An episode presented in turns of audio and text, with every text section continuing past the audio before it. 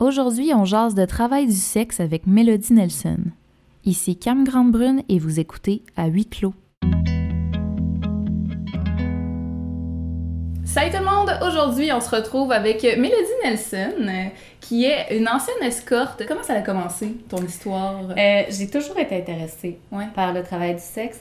J'avais écrit dans mon journal intime très tôt euh, que j'avais hâte de faire l'amour. Ouais. Et j'avais toujours perçu les travailleurs du sexe comme étant des personnes qui en connaissaient plus que moi. Et j'étais très attirée par ces connaissances-là, pas juste sexuelles, mais Ouais. sur la vie en général. J'avais demandé au secondaire, comme cadeau de Noël, sur ma liste de cadeaux de Noël, le livre Baise-moi à ma mère. Puis, juste l'imaginer, aller à la librairie et demander ce livre. Est-ce qu'elle savait? c'était quoi le contenu du livre? Ou... Ben, c'est clair. Je Ouais, ben, en même que temps, oui, c'est le livre résumé. Oui. Puis Ouais. elle me l'avait acheté, puis baise-moi, euh, pour euh, résumer un peu l'histoire. Mais ça a été mis en film également, mais c'est un livre de Virginie Despentes, qui est une ancienne euh, travailleuse du sexe également. Puis elle, elle a été travailleuse du sexe pour se réapproprier son corps après euh, une agression sexuelle. Mm. Et c'était tout le temps un monde qui m'intéressait, mais en même temps, c'est un monde euh, que lorsqu'on le connaît pas, on a beaucoup, beaucoup de craintes. Ouais. Et j'avais toujours pensé que je finirais par l'être, mais je me suis mariée très jeune. Je me suis mariée à 18 ans.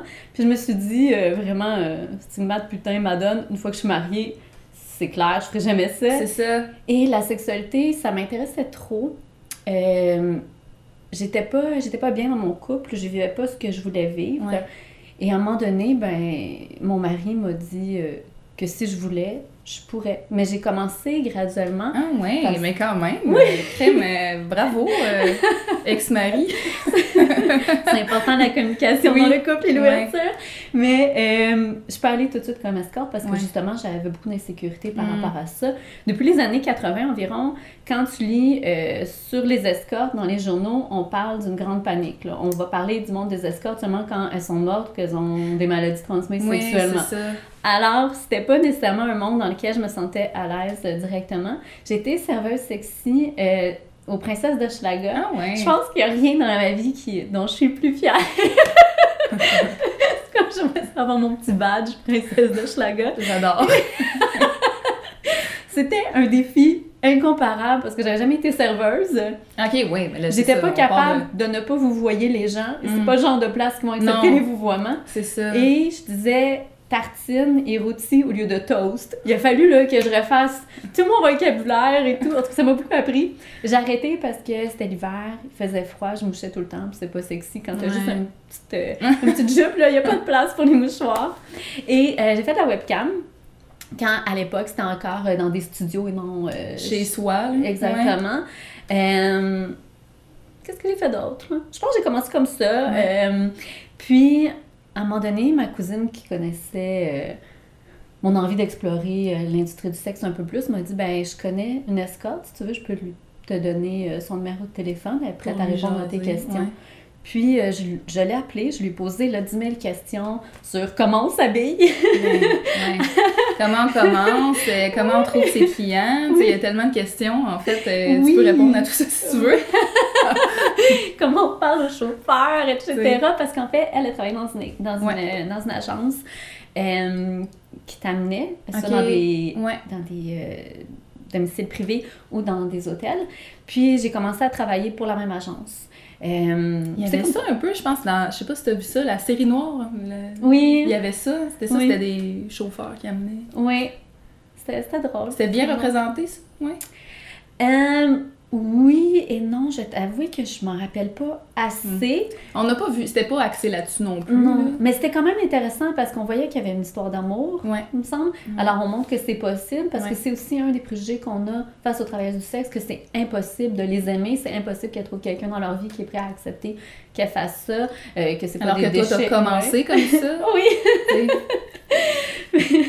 Et ça s'est terminé parce qu'en fait, j'ai un client qui est tombé en amour avec moi et je suis tombée Et en amour avec lui. vice-versa? Oui, oui! Alors, c'est possible, tout est possible. Puis là, ça fait quelques années que t'es avec, t'es- que t'es avec lui. Oui, ça fait 13 ans. Puis on a deux enfants qui un jour vont connaître toute la vérité Ouais. sur notre histoire. Ils ont quel âge? Euh, ma fille, elle a 7 ans, puis mon fils 5 ans. Fait que pour l'instant, on met ça de côté. En fait, j'y vais vraiment par rapport euh, à leurs questions. Ouais. Euh, Puis selon leur âge aussi. Oui, selon leur Ouais. âge, selon leur curiosité.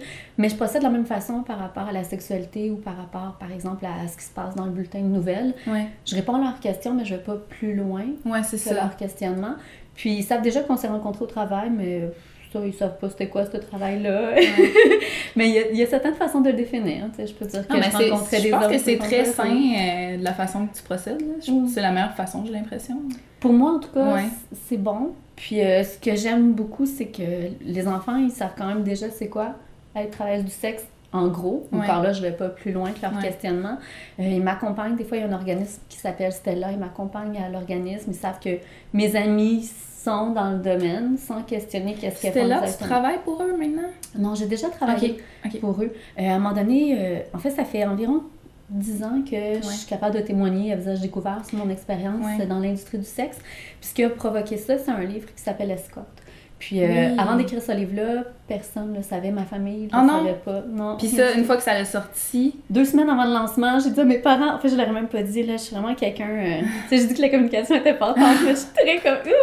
Je leur ai écrit un courriel, je leur ai écrit euh, pour leur dire que, en fait, le livre qui allait être publié, c'était mon expérience en tant qu'escorte. Puis après, je partais une semaine à Cuba, fait que c'était comme ciao, ciao, j'aurais pas de vos nouvelles.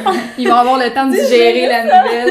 oui. Ah, ok, ouais. Puis là, ça faisait quelques années que c'était terminé, que t'avais arrêté à quand ton- Ouais. Je vais pas me tromper, mais je pense que ça faisait comme 3, 4, 5 ans maximum que j'ai arrêté. Ouais.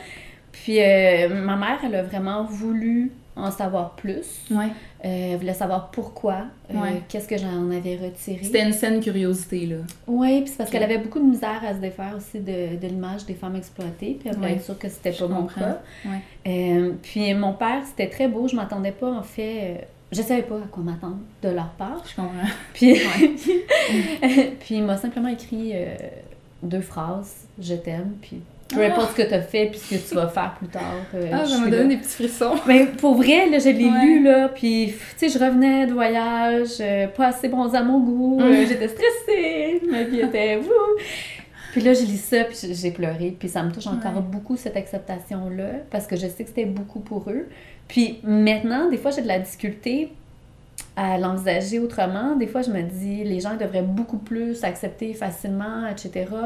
Mais je comprends que c'est difficile. C'est sûr que c'est difficile, mais en même temps, tu sais, c'est tellement un choix personnel. C'est comme. Mais on n'en entend pas assez parler Non, de ça. cette décision-là Ouais. qui peut être rationnelle. Puis c'est pour ça euh, que, Mm. je- que je les comprends, mais que j'aimerais ça forcer plus de gens à être ouverts à en à parler, ça. ouais, c'est ça.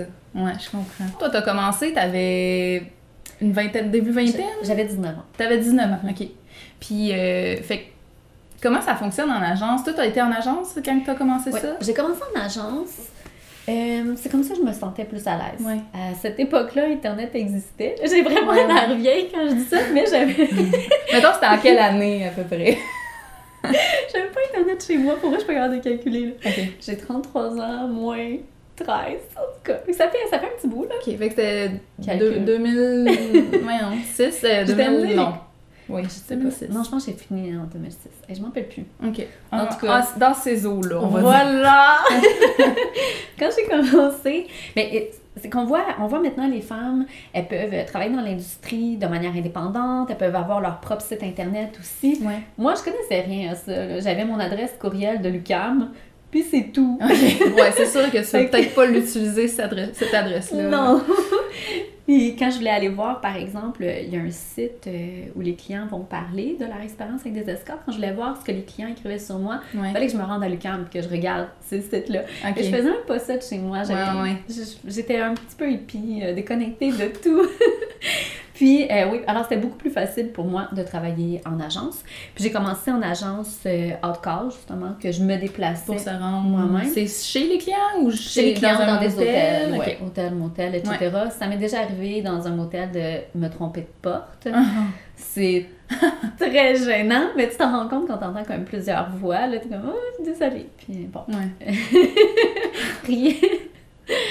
Mais euh, je trouvais ça difficile l'horaire parce que Ouais. on-call, tu le sais pas quand est-ce que tu as des clients. Ça Faut que commence tu sois tout le temps libre, genre. Faut que tu sois tout le temps libre. Ouais. Tu es dans l'auto avec le chauffeur. Tu pas nécessairement 10 000 points en commun avec lui. Tu es peut-être avec d'autres filles aussi. On s'arrête au McDo pour manger une frite pendant 3 heures avant qu'il y ait un client. Puis quand je reviens chez moi, ben dans quelques heures plus tard, euh, je, je recommence ma journée d'étudiante Ouais, euh, en littérature Ouais. euh, ordinaire et tout.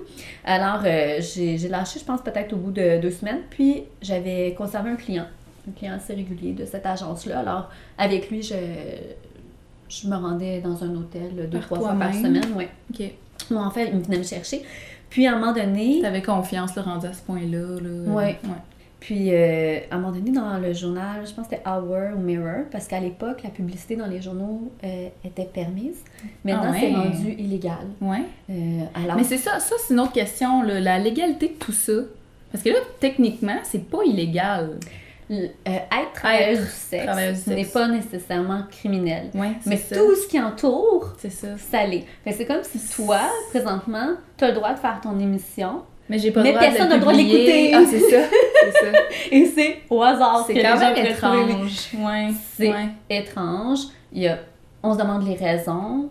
Qu'est-ce qui, qu'est-ce, qui, existe. qu'est-ce qui devrait changer pour que ça devienne plus safe pour tout le monde, fond? Décriminaliser. Ouais, complètement. Le- oui, les retirer ces lois-là Ouais. du code criminel. Ouais. Il y a l'expérience de la Nouvelle-Zélande qui permet de croire que oui, c'est positif. Ouais. Euh, en Nouvelle-Zélande, le travail du sexe est totalement décriminalisé, sauf en ce qui a trait aux migrantes. Donc, moi, je pourrais pas aller en Nouvelle-Zélande pour travailler comme escorte, mais n'importe quel citoyen de Nouvelle-Zélande euh. Peut travailler en tant qu'escorte. La communication Je- meilleure. J'imagine que c'est vrai qu'il y aurait trop de monde qui arriverait si euh, Non, pouvaient- Mais ça, on pense ça. C'est pour Non, ça que c'est aussi ça. un argument euh, que les gens ils vont, ils disent contre la décriminalisation. Ils disent Ouais. Non, si on décriminalise, là, demain, il va y avoir comme. On va devenir un point chaud euh, pour que tout le monde arrive ici. Mais Non. non, pas nécessairement. Ils l'ont analysé parce que ça fait Ouais. un bon nombre d'années. C'était en 2003, je crois, que la Nouvelle-Zélande a décriminalisé. Puis il y a vraiment des études gouvernementales pour voir qu'est-ce qui a changé. Ouais. Il n'y a pas vraiment euh, de hausse au sein de la population. puis- mais pour la sécurité, par exemple, j'imagine il y a beaucoup de changements. là. beaucoup de changements. Et ça, tout le monde est d'accord là-dessus, Ouais. que ce soit les travailleuses du sexe, que ce soit les policiers qui s'en rendent compte aussi, que ce soit le gouvernement. Ouais. Ce qui, ce qui prend un peu plus de temps à changer, en fait, c'est euh, la stigmatisation. Donc, on a encore des préjugés sur les travailleuses du sexe, mais ça reste normal, pas nécessairement acceptable, mais ça reste Ouais. normal. Comme ici, euh, le mariage entre personnes homosexuelles, ça fait quand même un bon nombre d'années Que que c'est possible. Oui. Mais il y a encore des personnes au Canada qui vont avoir des préjugés, qui vont dire des choses méchantes Ouais. contre euh, les homosexuels. Ouais. C'est un peu la même situation qu'on peut comparer en. Nouvelle-Zélande. Puis, euh, je m'en rappelle plus ce que je disais, mais euh, ouais, j'ai arrêté. Qu'est-ce qu'on devrait changer Ah pour, oui. dans, la, dans la loi pour Ouais, que... ça. Mais c'est ça, juste me poser la question, Ouais. c'est super intéressant parce que tu le demandes à quelqu'un qui est dans l'industrie. Et souvent, quand on fait des nouvelles lois à propos du travail du sexe, Vous serez pas consulté. on n'est pas consulté du tout. Et le seul Ouais. pays, justement, qui a consulté les travailleurs du sexe pour connaître leurs véritables besoins, c'est la Nouvelle-Zélande. Voilà. Alors, et oui, c'est quand même assez facile. Finalement, c'est tout simple. Et Amnesty International a fait une étude très grande sur le sujet.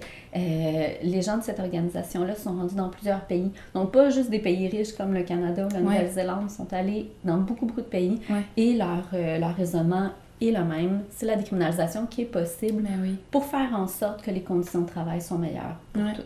Parce qu'on va se le dire, euh, ça va toujours exister, ce métier-là. Mhm. Ça va, il y, a, il y a toujours eu un besoin. c'est pas pour rien que ça s'appelle le plus vieux métier du Mhm. monde. Ça a toujours été là. Ça a toujours été dans les mœurs euh, humains Mhm. d'avoir besoin, pas, pas nécessairement juste de sexe, mais de compagnie aussi. Mhm. Parce que j'imagine que tu as dû en avoir des, des clients moi, que- qui, qui voulaient pas nécessairement une Ouais. relation sexuelle, puis juste être bien avec quelqu'un, pouvoir parler ou quelque chose. euh, Oui, il y, en a, y en a plusieurs, en fait, que c'est comme ça. Il y en a qui t'avertissent dès le début pour dire Je sais pas si ça va fonctionner, Ouais. j'ai des problèmes euh, habituellement Ouais. avoir une relation sexuelle, mais j'aimerais ça être proche de toi. Puis si ça marche pas, c'est pas traumatisant non plus. Oui. J'ai un client aussi euh, que lui, il venait me voir euh, après des voyages, puis c'était pour dormir à Ah. côté de moi. Ah. Oui, puis après, il s'en allait. C'était une petite sieste euh, à côté de quelqu'un. Mais vraiment sieste, là, sans Ouais. métaphore. Ouais, ouais. C'est super intéressant quand tu dis aussi que c'est le plus vieux métier du monde. Ouais. Effectivement, ça remonte à la nuit des temps, On le travail du sexe. preuve Ce qui est malheureux, en Ouais. fait, c'est qu'avant, c'était vraiment sacré. Il y avait l'image de la déesse sacrée Ouais. qui avait rapport à ça. Et là, c'est vraiment rendu un peu encore la femme déchue. C'est... Sûr que c'est la religion. Moi, j'ai l'impression que c'est peut-être la. l'interprétation que certaines personnes font de la Bible qui fait que, ah mon Dieu, c'est tellement péché, puis c'est comme le fruit défendu, Mhm. Ève, puis tout ça. J'ai l'impression que. Je pense que la religion a un rôle à jouer. Ouais. Aussi parce que la religion, elle pousse un cadre hyper hétéronormatif Oui, aussi. aux relations. Ouais. Et même les personnes qui se disent athées, par exemple, vont quand même avoir cette fixation-là que une relation sexuelle sont deux personnes qui s'aiment, que ce soit en couple ou Ouais. non. Et dans ce temps-là, on a, on a de la misère à aller à l'extérieur de cette idée-là. Et pourtant, il y a au moins 150 raisons différentes d'avoir une relation sexuelle, que ce soit pour avoir un bébé, pour arrêter une chicane, pour de l'argent, Ouais. pour se payer des brioches le matin. il y en a beaucoup, beaucoup de raisons. Ouais. Puis c'est vraiment, à un moment donné, il va falloir dépasser euh, le cadre de est-ce que c'est acceptable ou non de faire. Mais euh, oui, puis tu sais, je veux dire que ça soit rémunéré ou pas, il y a beaucoup de gens qui font euh, des choses sexuelles sans s'aimer dans la vie de Mais tous les jours. Oui. Vraiment beaucoup, tu sais. Oui. Puis, puis ça, on, on, on juge de moins en moins ça, tu sais. mhm. Mais dès qu'il y a une rémunération au bout du compte, euh, les gens sont qui se crispent, puis euh, Oui. ils sont pas à l'aise avec ça. Tu le dis que on accepte de plus en plus, justement. Que, dans le fond, les gens sont plus ouverts à avoir des relations euh, Ah sexuelles hors mariage, Oui, mettons, ça. On va l'accepter. Puis hors amour aussi. Oui. Ouais. Puis des fois, on va se faire croire, mettons, qu'on aime l'autre, etc. Moi, une des choses que, que j'apprécie de l'industrie du sexe, c'est que c'est comme un contrat. T'as pas à te faire à C'est croire ça. quoi que ce soit, puis t'as pas à avoir des attentes au-delà de l'heure, du 3 heures ou de la nuit que tu passes avec un Ouais. client. C'est une relation qui demande un consentement Ouais. aussi et un cadre très précis.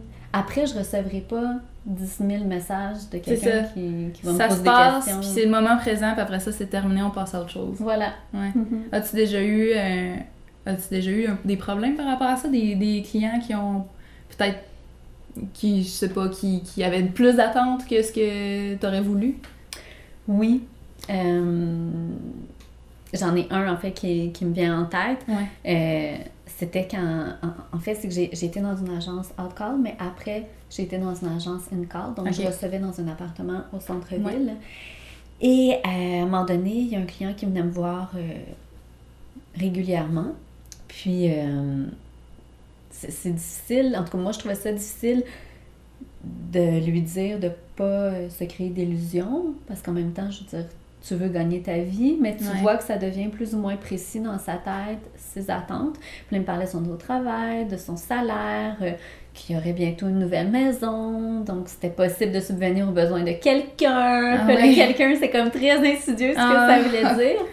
À un moment donné, il venait, puis c'était plus du tout pour avoir des relations sexuelles, c'était pour me faire des massages. Puis il amenait comme une, une radio, puis on écoutait du Kenny G pendant qu'il me massait. J'aime vraiment mieux avoir de relations sexuelles que me faire masser en écoutant du Kenny G. Oh my god. Et à un moment donné, il a été très clair, puis il me l'a dit, qu'il Ouais. m'aimait, puis qu'il aimerait ça, que je sois en couple avec lui. Subvenir à tes besoins aussi, Exactement. par le fait même. Oui, puis je lui ai dit, je fais pas ça pour rencontrer quelqu'un. Mhm. Moi, je te, je te Ouais. vois d'une façon professionnelle. Et il s'est enfermé dans la salle de bain, puis il pleurait, puis il criait. Hey boy. C'était très difficile comme situation parce que tu veux pas alerter les voisins, parce que eux après ils peuvent là, appeler la police. ouais. ouais. Alors, moi, la seule solution que j'ai vue, en fait, c'était de prévenir. J'avais quelqu'un dans l'appartement euh, devant le mien qui Ouais. jouait un peu le rôle du garde du corps. Puis je lui ai dit, partie de l'appartement. Je sais pas ce qui s'est passé entre eux. jamais eu mais des nouvelles plus de ça? euh, de, Ah de ce gars-là. ouais. Ah, pauvre petit quand même. ah, c'est tellement triste.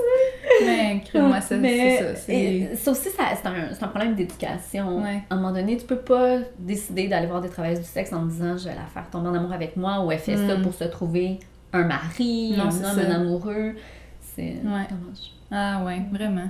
Mais dans le fond, ben, ça, fait, ça s'est assez bien passé. Fait que t'as jamais eu vraiment d'expérience où tu t'es senti en danger ou t'as as toujours été. euh, Non, mais je vais t'avouer que je suis quelqu'un qui retient vraiment plus le positif que le négatif. Ouais. Puis quand j'ai écrit le livre Escorte, j'ai regardé dans tous mes cahiers parce que j'avais beaucoup de cahiers de notes. Ouais. C'est des notes que je prenais en fait parce que euh, je voulais me rappeler des clients.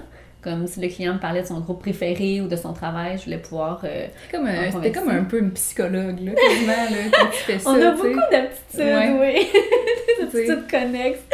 Puis, fait que j'ai regardé pour voir euh, c'était quoi le négatif. Ouais. Puis c'est surtout en fait le- le- les paroles ou des fois les gens euh, ils vont ils vont tellement avoir euh, des envies puis ils vont espérer que tu es capable de les réaliser mais on est on est des humaines on, on peut pas tout réaliser Ben ouais. comme à un moment donné il y avait un client et moi je terminais je faisais vraiment du 9 à 5 comme un employé de bureau ordinaire je travaillais deux fois ou trois fois par semaine puis là, je terminais à 5 heures. Puis la, la dame qui dirigeait l'agence, elle m'a demandé si je voulais accepter un dernier client. Ok. Je lui ai dit oui, mais je ne recevrai pas une heure complète. Alors, euh, le gars se présente et il était très déçu déjà que j'acceptais pas une heure parce que lui, s'était rendu euh, voir son imam avant pour avoir la permission d'avoir une relation Ah, sexuelle en mariage. Wow, quand même. Ouais. Quand même. Alors, c'était beaucoup de pression. Il voulait vraiment que ça soit quelque chose qui vaut la peine, vu qu'il était allé voir son imam, qu'il était prêt à payer, etc. Alors lui, je sais que j'allais déçu, puis ça n'a pas été euh, grandiose, puis... mais bon. C'est... Mais Mais... une déception, c'est pas trop pire. euh, c'est pas trop pire quand même. Non, non. Sinon, euh, c'est bête, là. Vraiment, quand tu me demandes, mettons, mauvaise expérience, ce qui me vient vraiment en tête, c'est au début, je m'habillais tout le temps avec euh, des bas jartelles auto-adhésifs. Ça marche juste pas. Ça tombait tout le temps. ça tombait tout le temps. Je voulais savoir, est-ce que. Est-ce que, genre, le mot prostitution, c'est trop péjoratif? Euh, on l'utilise en termes de loi. Ouais, c'est ça. On peut pas passer à côté parce que les lois, c'est pas écrit travail du sexe, c'est vraiment écrit parti ça? Sinon, euh, prostituée, il est devenu péjoratif. Ouais, c'est ça, hein? Parce que, euh, je- ça, je me rappelle pas de l'étymologie, mais c'est plus quelque chose que tu subis. Ouais, c'est ça. Puis vu que c'est en termes de loi, c'est que tu es nécessairement victime. Ouais, j'avais l'impression de ça aussi. Euh... Puis on le voit dans les textes anglophones, Ouais. on l'évacue beaucoup. Ok. Ce, ce, ce thème-là, le prostitute, on verra plus ça comme Ouais. dans le Globe and Mail, on voit pas ça dans des gazettes. Pourtant, prostituée reste beaucoup, beaucoup, beaucoup dans les textes euh, francophones, que ce soit le devoir. Ouais. Moi, je suis vraiment chanceuse parce que j'écris à Vice. Puis des oui, fois, ils traduisent j'ai lu quelques des- te- tes textes, c'est vraiment bien. Des fois, ils traduisent des textes euh, où ils prennent des, des articles de la France, puis souvent le terme euh, qu'ils vont utiliser, ça va être Ouais. prostituée. Mais on a une super bonne communication, puis je le dis dans ce temps-là, puis ils vont l'enlever. Ok. Ils vont mettre travail du sexe. Parfait, ouais, c'est ça, hein, parce que c'est ça, j'avais l'impression que les gens, quand ils étaient d'eux-mêmes dans ce milieu-là, ils, ils utilisaient jamais ce mot-là. Je me disais, ça doit être. Ça, c'est- je sais pas. C'est vrai que même les gens, il il y, a eu une question qui m'a été posée c'était est-ce qu'il y a une différence entre euh, escorte et prostituée? Puis, dans le fond, Ça va être vraiment par rapport aux termes légaux qu'il ça. va avoir la Ouais. différence. Quand on utilise prostituée, il va y avoir, euh, bon, c'est sûr en, en ce qui concerne les lois, mais ça va être vu comme étant péjoratif, Ouais. limite méprisant, il n'y a pas l'autonomie ni la gentilité Ouais. qui est reconnue. Euh, mais ça ne veut pas dire que toutes les escortes vont apprécier le terme escorte non plus. Ok. Il y en a pour lesquels euh, ça va être important de se distancier, puis Qui, utiliser d'autres noms. utilise travailleur. Courtisane, courtisane. accompagnatrice. Oui, il va y avoir Ok. travailleuse du, se- Ouais. du sexe aussi. Mais il y en a qui essayent vraiment de se distancier au monde euh, de l'industrie du sexe, qui pour elles, c'est. Peut-être que ça, ça Ouais. marque trop leur travail parce que c'est pas juste Puis sexuel. peut-être que on- c'est parce que dans les médias, on entend tellement genre prostitution juvénile, puis tu sais, c'est mauvais, puis c'est contre leur gré aussi, puis tout ça. Fait qu'on dirait que peut-être les médias qui font que ça amène vraiment quelque chose de négatif à ce mot-là? La couverture médiatique Ouais. amène beaucoup, beaucoup, beaucoup, Beaucoup, de perceptions négatif. négatives Ouais. sur le travail du sexe. Ouais. On mélange tout. On le voit, que ce soit trafic humain, exploitation sexuelle, travail du sexe. Tout est mélangé et ça aide jamais personne Mais non, c'est clair. ces termes-là. Ni T'sais, les victimes. C'est tellement rare dans les médias qu'on voit une expérience positive Mhm. dans ce milieu-là. Jamais personne n'en parle, En fait, à quand... part toi, comme. Mais je suis très, très chanceuse Ouais. parce que encore là, il faut se battre. Ouais. Souvent, quand je vais écrire des textes, euh, pour différents médias, j'écris pas juste pour Vice. Ah. Puis là, je médias pas quel dire, ouais, mais média. c'est trop positif, Mais il faut oui, pas que tu ou- glorifies ça. Exactement. Ah, ouais. On peut pas glorifier. Il faut absolument rajouter du négatif. Récemment, j'avais écrit un article sur les Sugar Baby Ouais. et je parlais vraiment pas juste de, de positif. Il y a une Ouais. personne que j'avais interviewée qui avait pas aimé ça du tout, qui Ouais. avait arrêté, mais c'était comme pas assez Ah, traumatisant. Alors, il fallait que j'essaie d'en trouver. Puis à un moment donné, Comme si ça dis- pouvait donner envie aux gens de. Oui, c'est très très particulier. Puis pourtant, ça existe Mais c'est ça. ces expériences-là. Ouais. Puis je dis pas que le contraire n'existe pas. La violence existe dans le travail, mais c'est pas euh, un travail violent en soi. Ouais, c'est ça. Ton client type, t'as-tu une clientèle type? Ou, Non. ou c'était Ben, très diversifié? Je pense que chaque escorte va attirer euh, un, certain, Ouais. un certain genre de clients, Ouais. mais on peut pas établir que tous les clients, c'est des hommes mariés, tous les, tous les clients, c'est des producteurs de musique, etc. Ce que je trouve bien drôle, c'est que j'ai une amie qui est escorte, puis elle, elle va, comme un peu le style, là, le livre Le Secret, tu vas lancer... euh, je comprends. tu vas lancer ce que tu cherches, Ouais. puis tu vas l'avoir. Alors elle, elle se dit, ah, j'ai vraiment besoin d'un dentiste. Et elle va avoir un client, c'est un C'est dentiste. vrai. Mais c'est arrivé comme trois fois, là. C'est incroyable. Elle a réussi à passer aux urgences sans comme attendre cinq heures. euh, parce qu'elle avait un client qui était médecin puis qui lui a dit, dis que t'es un ami à ma fille. Wow. Alors, non, il n'y a pas de client type. Mais je pense que chaque escorte va un Ouais. peu attirer une clientèle. Ouais. euh, parce qu'on on- c'est comme dans la, dans la vie, on on s'entend pas bien avec, tout le monde. non, c'est ça. Puis, euh, Ouais. je, je veux dire, euh, je connais pas tout dans la vie, là. Puis j'étais j'étais capable de parler de littérature nordique, par exemple, avec mes clients, mais parler de dégustation de vin, non. Ouais. Il y a aussi euh, quelque chose, moi, qui m'a surprise, parce que quand je dis que je faisais du 9 à 5, je ne recevais pas des clients non-stop de 9 à Ouais, 5. ouais, ouais. Mais c'est sûr qu'après euh, quelques relations sexuelles, ça paraît dans notre corps. Ça paraît comme dans fatigué nos un peu. ressentis. Oui, Ouais. aussi. Puis c'est beaucoup apprendre à respecter nos limites, à, à écouter notre corps, à le connaître. Mais on voit que l'autre personne aussi, elle est sensible à Ouais. ça. Et moi, c'est quelque chose qui m'a surprise parce que quand j'ai commencé, j'étais très jeune, j'avais pas 10 000 expériences non plus. Ouais. Puis on n'a pas toujours en tête euh, que les hommes sont prêts à écouter, euh, sont prêts à comprendre aussi ce qu'on vit. Ouais. Puis moi, j'en avais des clients en fin de la journée qui me demandaient justement est-ce que cette position-là est correcte avec Ah. toi, etc. Puis si je leur disais ben, je- tu sais, j'ai un, j'ai un peu mal, c'était pas gênant. Ouais. Il y a vraiment un. Je, je comprends que c'est pas facile pour toutes les filles de faire ça, Ouais. mais euh, j'ai trouvé que ça m'aidait beaucoup d'être capable de poser mes limites puis de leur faire comprendre que oui, j'étais contente d'être avec le gars, euh, oui, je faisais mon travail, mais je pouvais pas tout faire. Mais J'étais non, pas euh, la porn star. Ouais. Euh, J'ai vu, euh, j'ai vu que tu avais parlé à quelque part comme quoi il y avait une certaine hiérarchie Mhm. des- dans les, les types de travail du sexe. Comment, qu'est-ce que, qu'est-ce que tu voulais dire? euh, Ben, c'est vraiment malheureux, mais Ouais. c'est vrai qu'il y a une hiérarchie que, qui tend à disparaître de plus en plus, j'ose espérer, parce qu'on apprend justement à se connaître beaucoup euh, via les réseaux sociaux. Mais on voit qu'il y en a une, par exemple, euh, quelqu'un qui va faire euh, de la webcam pourrait juger négativement euh, une escorte. Comme moi, Parce qu'elle, elle a de mon contact. corps, oui, exactement. Ou les danseuses qui acceptent des relations sexuelles plutôt que juste des danses avec contact, etc. Euh, c'est difficile à expliquer, mais je pense que c'est vraiment issu euh, Ça vient du encore des sexisme, de misogynie, préjugés. ouais. exactement. Hmm. Ah ben, c'est, ah, dommage. Oui, c'est dommage. Ouais. Mais euh, on, c'est- une des choses que je crois je crois que c'est une des raisons pour lesquelles en fait les femmes devraient être plus à l'écoute des travailleuses du sexe aussi parce que ce que vivent les travailleuses du sexe les femmes peuvent le vivre également tout le mépris qu'on pose euh, sur les travailleuses du sexe il y a des hommes il y a d'autres personnes qui vont dire les, les paroles exactes ou qui vont faire vivre les mêmes choses à des femmes et c'est la même chose, par exemple, pour une actrice porno qui Mhm. décide de se distancier d'une escorte. Ben, cette stigmatisation-là, cette ptophobie-là qu'on peut appeler, Ouais. ben, elle-même, elle va le vivre d'une autre personne. Ouais, que ce vrai. soit le président des États-Unis ou... Ouais, c'est ça. Ah, c'est vrai. Ouais. J'ai l'air de juger beaucoup les gens, par exemple, qui acceptent pas les travailleuses du sexe, mais euh, j'avais plein de préjugés avant. Puis même quand j'ai écrit mon livre Escorte, j'en avais plein. Puis Ouais.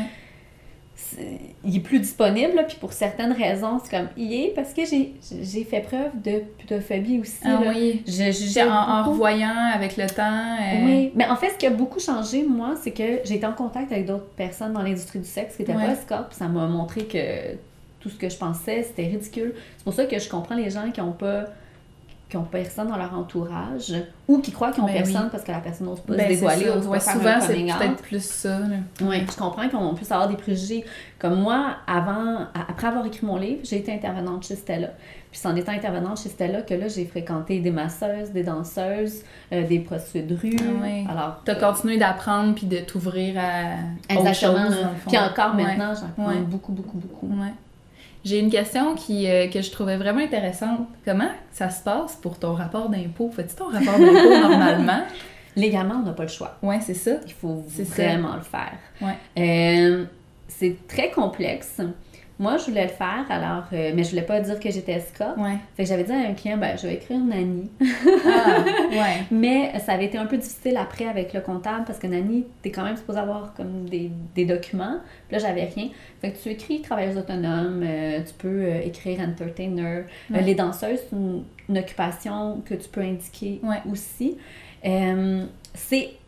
Il y, a, il y a beaucoup de travailleurs du sexe qui vont choisir de pas en produire de rapport d'impôt parce que légalement, on n'a pas le choix, mais on n'a aucune euh, protection. Ouais. On est obligé de tout faire, mais je veux dire, si je me casse la jambe, euh, j'aurai pas d'assurance chômage ou quoi que ce soit. Une autre des difficultés, mais il y en a plus quand même de travailleurs du sexe qui en font des rapports d'impôt qu'on pense.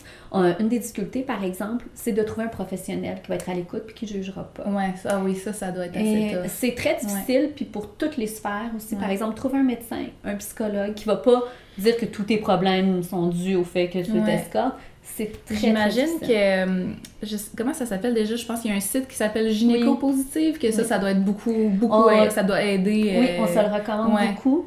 Puis euh, pour tout, comme par exemple pendant la période d'impôt, Stella va recommander certains comptables avec ah, qui on a eu des bonnes expériences. Et plusieurs travailleuses du sexe deviennent après toutes sortes euh, de professionnels et donc des comptables. Alors, euh, on peut plus les recommander Ben oui, c'est bien ça. Oui. Parfait. Comment tu gérais euh, une journée où tu filais pas, une ou, ou quand tu es dans ta semaine? Comment tu gérais ça? Tu faisais, tu prenais off ou? Au début, oui. Ouais. Puis après, j'étais pas.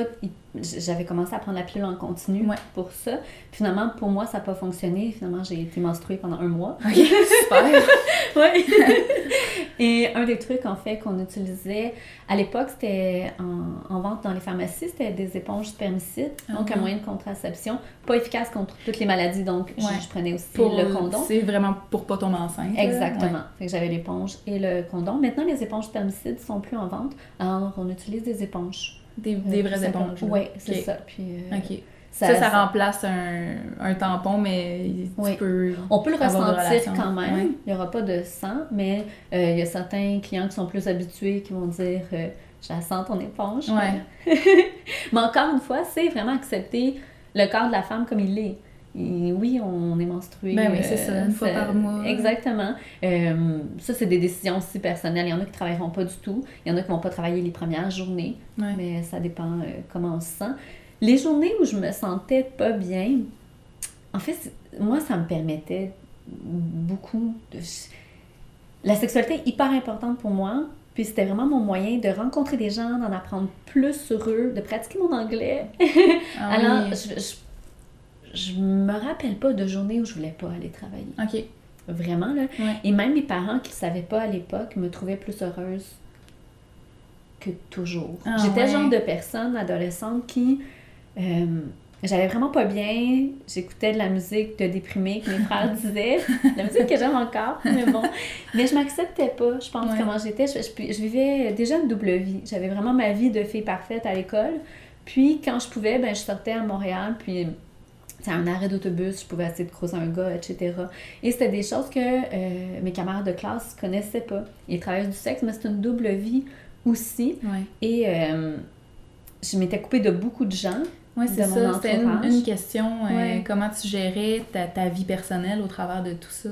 C'était vraiment difficile. Ouais. Moi, en fait, si on parle de qu'est-ce que j'ai trouvé le plus difficile quand j'étais escorte, c'était l'isolement. Incroyable parce que je suis pas capable de mentir, j'aime pas ça, ça me donne mal au ventre mentir. Ah oui. Alors, au lieu de mentir à mes meilleures amies que je pensais qu'elles ne comprendrait pas puis elles m'accepteraient pas comme ça, j'ai décidé d'arrêter de leur parler. Puis chaque vendredi, j'allais au dépanneur, puis là, je prenais comme toutes les revues à potins qu'il y avait. tu sais, je me rappelle encore, c'était pendant... euh, c'était pendant la période Angelina Jolie, Brad Pitt. Oui, Brangelina. oui. Jessica Simpson Ouais. qui mangeait du thon en télé-réalité, etc. Puis, tu sais, c'était elle, les personnes qui étaient proches de moi, là. Ouais. C'est- pathétique, là. Mais c'était vraiment ça. J'avais Ouais. vraiment choisi de m'isoler. Puis, des- puis de mes depuis ce temps-là, ces amis-là, ben, j'imagine qu'ils ont, qu'ils ont connu ton histoire à cause de ton livre. Est-ce que tu as repris contact avec, euh, avec elle ou? Oui, euh, ma meilleure amie, c'est ma meilleure amie depuis que j'ai 13 ans. Puis euh, elle, elle savait, elle me devine beaucoup. Mm. Ça pouvait pas dire, ouais, tu as eu cette expérience-là, mais à un moment donné, on est sortis ensemble. Parce que j'avais repris contact un peu avec, euh, avec des amis quand j'avais arrêté d'être escorte. Ouais. Puis à un moment donné, elle m'a enfermée dans une toilette, puis elle m'a dit, dis-moi tout. Ah. Tu sais, sans, sans me dire précisément Ouais. quoi, là, mais elle savait que je lui cachais quelque chose.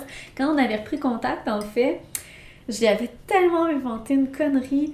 J'avais vu, c'était dans un magazine, euh, ah, je ne me rappelle pas c'était quoi le nom du magazine, mais ça parlait de différentes professions. Puis à un moment donné, il y avait une annonce pour assistante pharmaceutique.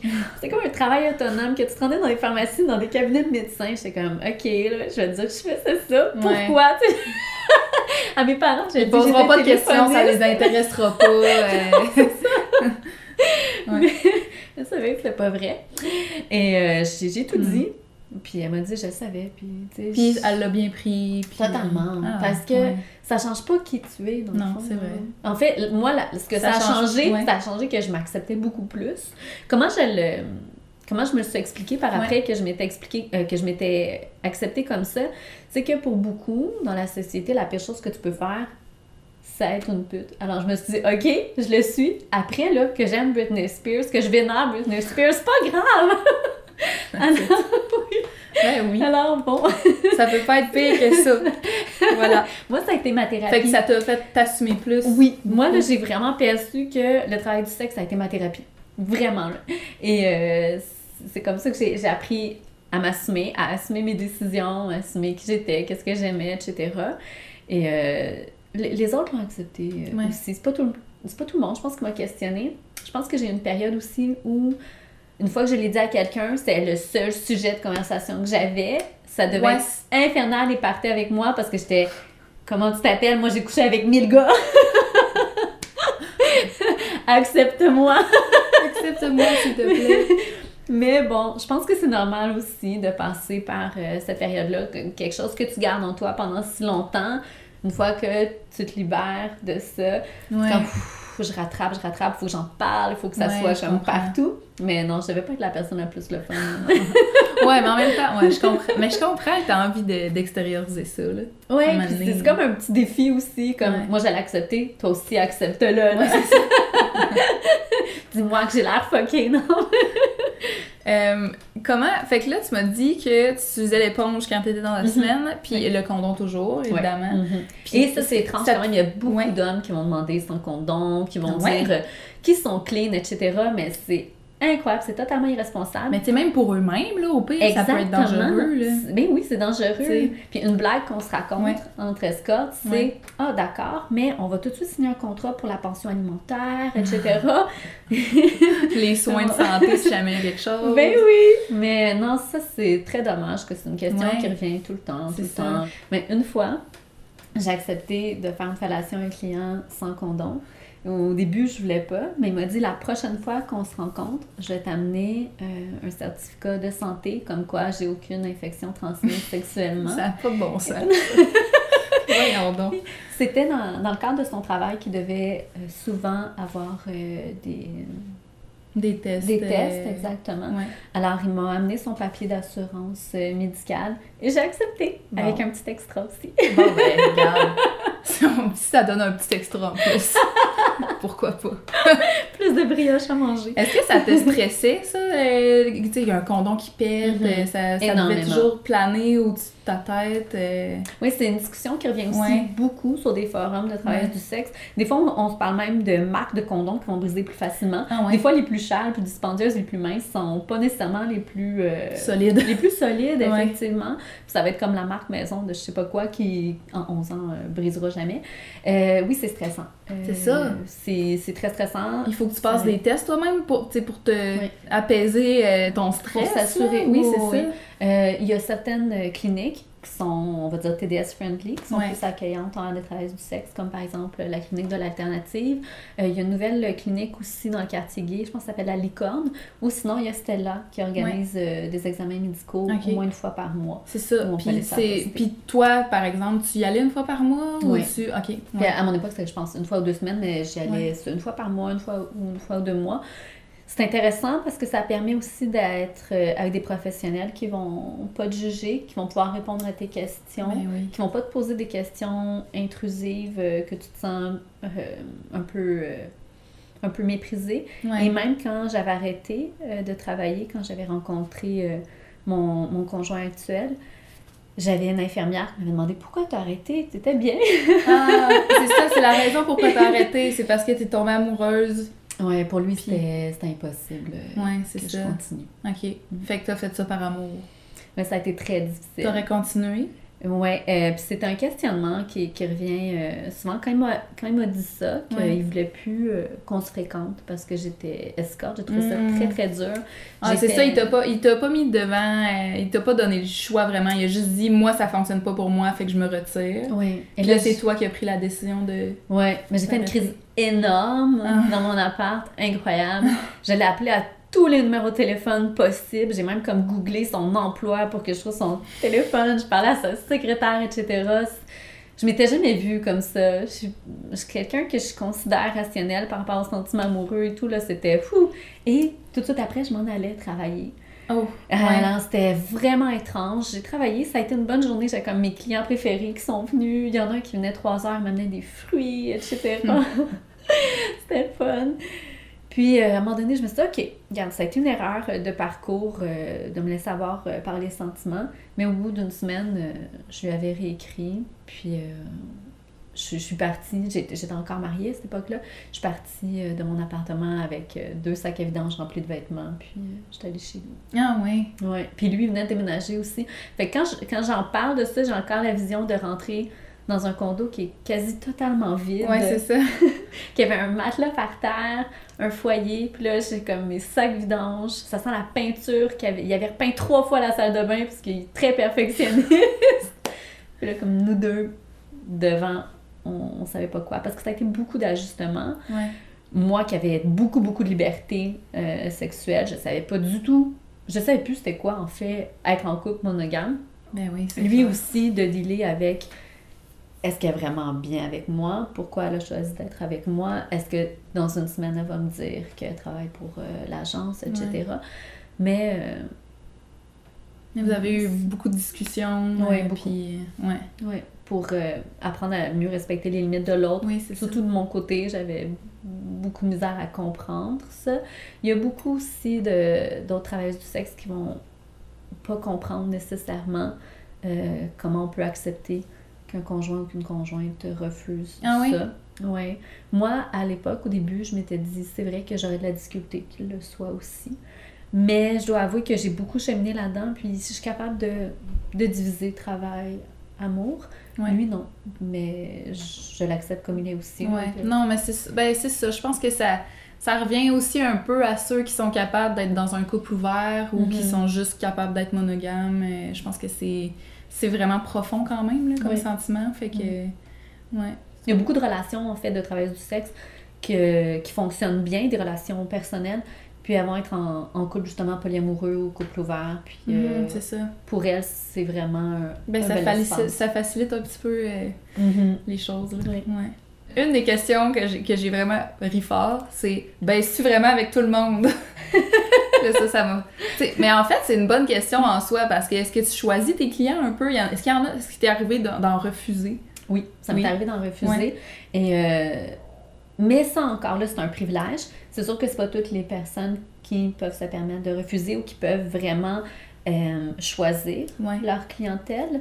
Euh, Il y en a qui font du travail du sexe de manière consentante, sans être forcé, mais Ouais. qu'on va appeler ça du survival sex work.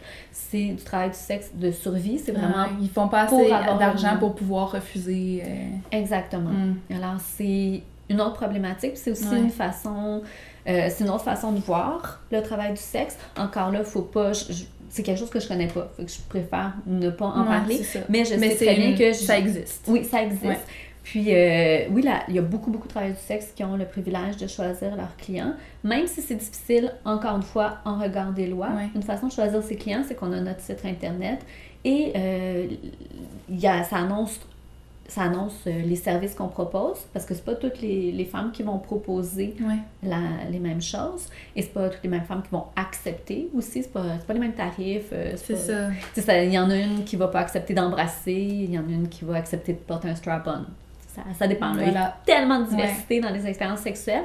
Et euh, grâce au site Internet, ben, une fois qu'il y a le tarif et d'autres choses générales euh, que le client apprend, mais le client peut euh, écrire à la travailleuse du sexe. Et là, il voit Ouais. Instinctivement si- si- oui, c'est ça, si ça coule bien, puis une travailleuse va pouvoir dire non Ouais. si elle le sent pas. Elle va pouvoir demander aussi des références à Ouais. d'autres travailleuses, comme dire au client donne-moi euh, deux références, puis euh, elle va contacter ces, ces femmes-là pour savoir comment ça a été avec lui. Puis toi, personnellement, pour, si, quelle raison euh, te vient en tête? Pourquoi t'aurais refusé? Quelqu'un qui est intoxiqué, c'est ouais. une des raisons pour Ouais. laquelle je préférais travailler deux jours. De 9 à 5, J'avoue. il y avait moins de chance. Puis euh, aussi, à un moment donné, j'ai eu un client que j'aimais pas, puis je l'ai dit tout de suite après euh, à mon agence, je le veux plus. Ouais. Puis dans ce temps-là, il se pas. Est-ce que tu as eu des demandes spéciales comme extraordinaires de, de la part de clients? Est-ce Non, que je trouve ça, a vraiment toujours été- plate. ouais, ça a été toujours assez tranquille, euh, missionnaire, euh, genre... Ah oui? Oui, c'est ça, le type de clientèle. Oui, moi, c'était très vanille. J'aurais aimé ça parce que ça fait des belles histoires à C'est vrai raconter. qu'il y a des belles histoires à raconter. Mais C'est euh, le, le type de. Je, je me rappelle une fois, pour moi, là, c'était Ouais. spécial comparé au reste de, de la clientèle que j'avais. C'est un gars qui voulait que je sois plus dominante avec lui. Euh, il fallait que je marche sur lui avec des talons hauts. Ah ouais, Puis- quand même. Oui, puis c'est j'ai- c'est là que j'ai vu que c'était pas du tout en moi. Ah oui, ok, c'est ça. Ok, ouais. fait que c'était le fun à essayer. Oui, ça ra- ça fait- exactement. mais ouais, Mais euh, non, j'ai- ça demande beaucoup d'énergie, beaucoup d'imagination aussi. Là, je savais vraiment pas quoi faire après y avoir marché sur le dos, euh, insulter son pénis. C'était comme, oh god, c'était long, c'était long. Ouais. Mais sinon, j'ai fait de la webcam avant d'être escorte, mais Ouais. j'ai refait de la webcam après. Ok. Et là, euh, des fois, ça peut être plus original, euh, ce que les personnes demandent. Il y en a un euh, que, ce que lui, il voulait, c'était que j'aille acheter des petites autos de Rama, puis que devant lui, je les écrase. Ok. Ça, il trouvait ça bien, bien le fun. J'ai aussi... C'est quasiment cute. une autre, c'était de faire un chat fâché. Un chat fâché? Oui, alors j'étais tout nue et je faisais le chat Ah, fâché. ouais. C'était vraiment drôle. Mais il est revenu juste une fois. Je pense que j'étais pas assez convaincante en Ah. chat fâché. Mais je travaillais avec une fille qui avait un client très spécial, je m'en rappellerai toujours, euh, qui, euh, ça prenait là, une heure de préparation avant que- qu'elle aille euh, en rendez-vous webcam. Il fallait qu'elle fasse semblant d'être morte.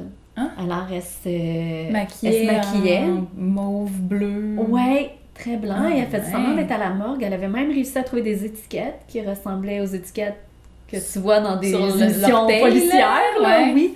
Puis il y avait son nom et la raison de son décès. Et pendant une heure, il se masturbait en la regardant comme ça. Puis elle bougeait pas ou? Non, il fallait pas qu'elle bouge, sinon ça enlevait. Mon euh, dieu. oui, c'est. Ben, crime, on, préfère, on préfère qu'il se masturbe sur une vraie fille pas morte. Voilà. Mais c'est très intéressant Ouais. de voir justement tout ce qui est marginalisé dans la sexualité, tout ce qui peut être vu comme des désirs déviants. Ouais. et qui est quand même possible de réaliser C'est ça. de manière euh, respectueuse. Oui, euh, exactement. sans perdre Non, euh, c'est ça, c'est bien. Ouais. Mais je me suis jamais déguisée en clown. Ouais. euh, non. Non, oh, les ballons. Les ballons, ça aussi, c'est en webcam. Il y a beaucoup de gens qui aiment les ballons. Alors, Ah, il y avait des gros ballons, puis là, je me roulais dessus. Ah, j'ai ben, j'ai vu ça. J'avais vu, je pense, un mini reportage sur les, le fétiche des ballons, des, de- du bruit que ça fait quand tu Ah, touches, ouais. puis les éclater, puis genre, c'est comme. Incroyable. Puis j'avais fait Spécial. une fois, mais ça c'était mon idée à moi, puis ça avait vraiment pas eu un super beau résultat, fait que je l'ai pas refait. J'aimais ça avoir des thématiques pour attirer mes clients sur la webcam, fait qu'à un moment donné, ma thématique c'était venez déjeuner avec moi. Ouais. Fait que je m'amenais plein de nourriture, puis là je déjeunais devant eux, puis quand ils me prenaient en séance privée, mais par exemple, je pouvais me mettre du miel sur les mamelons, Ouais. mais ça tellement pas bien été, le tout collait, Ah les oui, ah draps, ouais, etc. Non, c'était... Ah ouais, Mm. j'avoue que après tout nettoyer. euh. Pour finir, euh, même si tu as eu une super belle expérience, est-ce qu'il y a quelque chose que tu regrettes? Il y a deux choses que je regrette. Il y en a une, c'est de ne pas avoir accepté de partir en voyage avec des clients.